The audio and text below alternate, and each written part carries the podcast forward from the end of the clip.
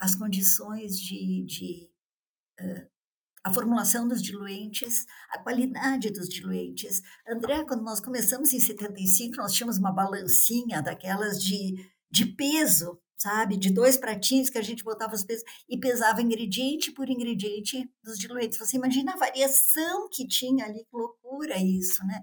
Hoje em dia nós temos ninguém mais pensa nisso, isso é história, isso é história, né, já passou.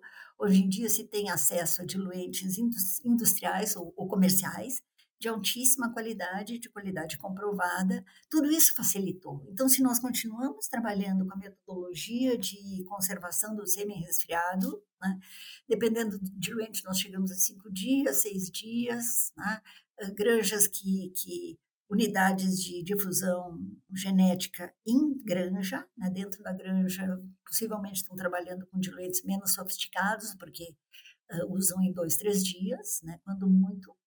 Hã, mas tudo isso, hã, tudo isso veio do da melhoria do do do conhecimento que nós nós temos, né, de de de como como a célula espermática reage, né.